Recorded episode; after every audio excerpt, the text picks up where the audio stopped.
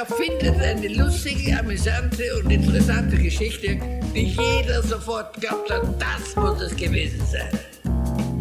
Lügen für Erwachsene, der Löwe-Podcast. Hallo, das Jahr neigt sich dem Ende zu und wir rücken näher zusammen, um uns auszutauschen und voneinander zu lernen.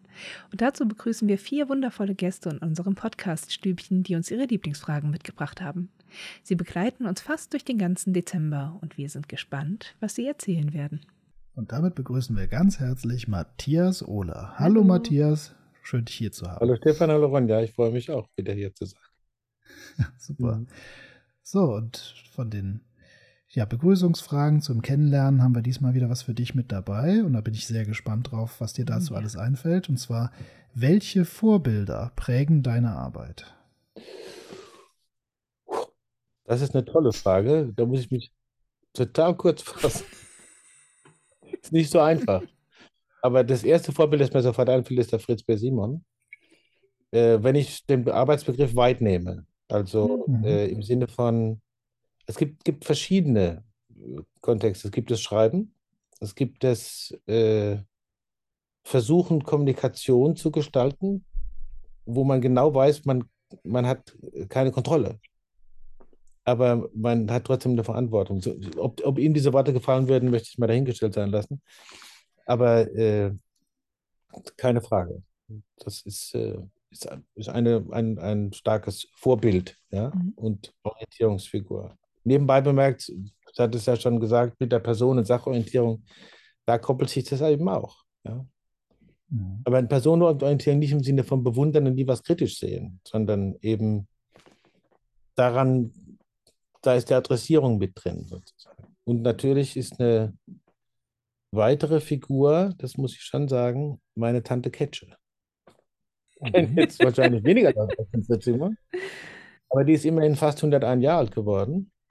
Und in der Art und Weise, wie sie, und jetzt gehe, gehe ich ein bisschen weiter mit dem Arbeitsbegriff, in der Art und Weise, wie mhm. sie ihr Leben, und das hat aus viel Arbeit bestanden, ähm, organisiert hat und ohne in diese Rolle der Unersetzbaren abzudriften, aber es trotzdem zu sein, in irgendeiner Form. Also ich kann es gar nicht anders sagen. Von ihr stammt der Satz, den ich in jedem meiner Ethikkurse wiederhole, wenn es um Weisheitsfragen geht. Sie war Pfälzerin, deswegen sage ich es auf Pfälzisch, so dass man es allgemein versteht. Mendel hat es gesagt. Das meiste stellt sich hinterher erst als weiß raus. das hat mich, das prägt mich in meiner, in, in, in meiner Orientierung an Gucken nach, nach äh, dem, was gilt und was hält und äh, dem nicht zu viel normative Kraft zuzusprechen, aber trotzdem sich orientiert zu fühlen. Das ist, das ist, ich, ich bleibe bei den beiden. Dankeschön. Danke vielen, dir. Vielen Dank. Danke. So, welche Frage hast du uns mitgebracht?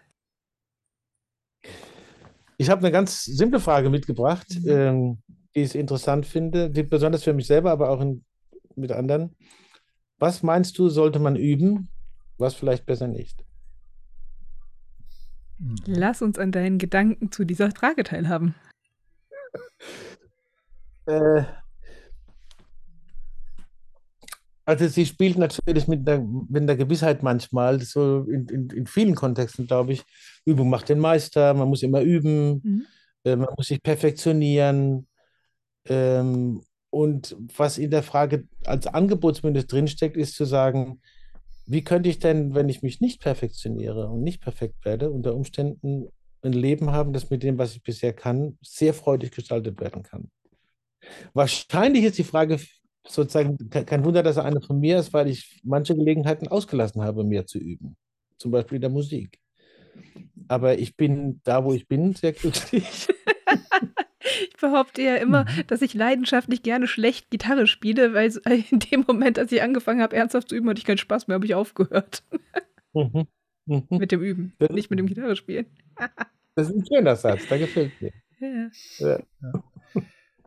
Also, also ich gerade so mit dieser also was ich gerade mit dieser Frage so schön finde, ist, dass hier ja ähm, es, es, geht ja auch eigentlich wieder um diese Fragen von, was ist eigentlich wesentlich und wo verrennst du dich in deinem Leben so gerade? Mhm. Auf welche Pferde setzt du? Und ähm, du, mal ehrlich, lohnt sich das? Also Mhm. so der ganze Faktor Arbeit mit der Dimension Zeit, das Thema Entscheidungen im Sinne von Entscheidung, da offenbart sich der freie Wille. Du kannst nämlich entscheiden, Autorenschaft über dein Leben zu übernehmen und ja, wo investierst du aber die Energie und die Zeit, die dir zur Verfügung steht? Und wo ist es für dich gut investierte Energie? Und wo wäre es gegebenenfalls auch erforderlich, Energie mal abzuziehen? So, also in diesem ganzen Kosmos zumindest, äh, das klingelt bei mir so an, wo ich sage, das kann man schön in diese Dimension Bei mir klingelt was anderes an, nämlich die Unterscheidung zwischen Üben und Tun. Und die Frage hat für mich einen Trick dabei, nämlich zu sagen, du musst es noch gar nicht machen, aber üb das mal. Und wie Mhm. übt man Dinge? Naja, indem man sie tut. In Mhm. dem Moment, in dem ich mich dafür entscheide, mehr zu üben, ähm, Unstimmigkeiten anzusprechen oder ähnliches, bin ich noch Mhm. nicht in der Verpflichtung, das gut zu machen, das toll zu machen, das selbstbewusst zu machen, das wie ein Profi zu machen. Und gleichzeitig mache ich es schon. Und deshalb finde ich den Begriff des Übens in der Frage, das ist was, was, was mich nochmal wirklich sehr, sehr anspricht. Mhm. Mhm. Das bin ich dir jetzt dankbar für diesen Hinweis, auch die Multiperspektive oder Mehrfachbedeutung von oder mehrere, mehrere Assoziationen, die kommen bei Üben. Ja? Also nicht dieses strikte Üben, Fingerfertigkeit üben, Koloraturen üben, weiß der Geier was, sondern ins Tun gehen, das sich dann als Üben ausgestalten darf. Ja? Als, als äh, Probefeld, als Terrain. Ja? Das finde ich, das gefällt mir gerade sehr gut. Da fühle ich mich nicht nur verstanden, sondern gut weitergebracht. ja, so schön. Danke. Danke für die Rückmeldung. Ja, das ist so ein bisschen das, was wir auch, wenn man mit Teams arbeitet oder so, dann ist ja auch die spannende Frage so, ähm, ja, was sollten wir mal üben? Man könnte auch sagen, was für ein Experiment wollen wir mal machen? Und das ist ja auch bei jetzt Veränderungsprozessen. Wie oft wehren sich Systeme, egal ob mehrere Personen oder auch nur Einzelpersonen, dagegen, was auszuprobieren, weil sie Sorge haben, dass ab jetzt ist das alles anders. Mhm. Mit dem Üben schafft man quasi eine Art Raum zwischen dem, es ist noch nicht, es ist nicht nichts tun, es ist aber nicht auch automatisch was anderes tun. Dieses Paradoxon, äh, Mist, ja, wir wollen, dass sich was ändert, wir wollen nichts ändern, umgeht man, indem man sagt, wir ändern erstmal gar nichts, wir üben nur. Mhm. Wir probieren mal nur aus, wir machen ein Experiment. Mhm. So, das kam mir jetzt gerade noch so, wo man das in Supervision oder so wiederfinden kann. Mhm. Das wollen wir mal üben. Aber wir haben uns noch nicht festgelegt, irgendwas tatsächlich jetzt verpflichtend tun zu müssen. Ja, also mir ist wichtig dabei, wobei jetzt in eine Frage zu packen, das ist natürlich immer schwierig, aber ähm, dass man nicht die Prämisse mitnimmt, das nur positiv zu konnotieren. Mhm. Mhm. Und, und vor allen Dingen nur mit, einem, mit, mit einer Verständnisdimension. Ja? Ja. Und ich habe bei allen Fragen, die du bisher mitgebracht hast, immer den Eindruck, dass es vor allem darum geht, innezuhalten und Bewusstheit zu schaffen über das, was tue ich gerade, wie richte ich mich gerade aus, welche Wirkung erzielt das nach außen, möchte ich das und wenn ich das nicht möchte, wo kann ich was mehr oder auch weniger tun. Mhm. Und das finde ich gerade schön an, an den Fragen, dass ich, äh, dass ich da wirklich sehr starke Selbstreflexionsfragen finde, die eben genau nicht auf Optimierung ausgelegt sind, sondern auf bewusste Entscheidungen. Mhm. Mhm. Spannende Rückmeldung. Also, okay, ich habe, wenn, wenn ich mir die Fragen überlegt habe, dann sind die wahrscheinlich auch in diesem atmosphärischen Zusammenhang entstanden oder in diesem situativen Zusammenhang, dass sie nicht technische Alltagsfragen sind, wie kriege ich meine Küche sauber oder so. Mhm. Aber ein bisschen was hängt da drin. Also ich bin zum Beispiel ein Handspüler, ne? einfach weil ich keine Spülmaschine habe. Und äh, habe aber auch gar nicht groß den Anspruch mehr, eine zu besorgen. Äh, das ist ein schönes Beispiel für das, was ihr gesagt habt. Äh, mit dem, wenn, wenn ich von Hand spüle, nutze ich eine Normaltätigkeit, um Denken zu üben.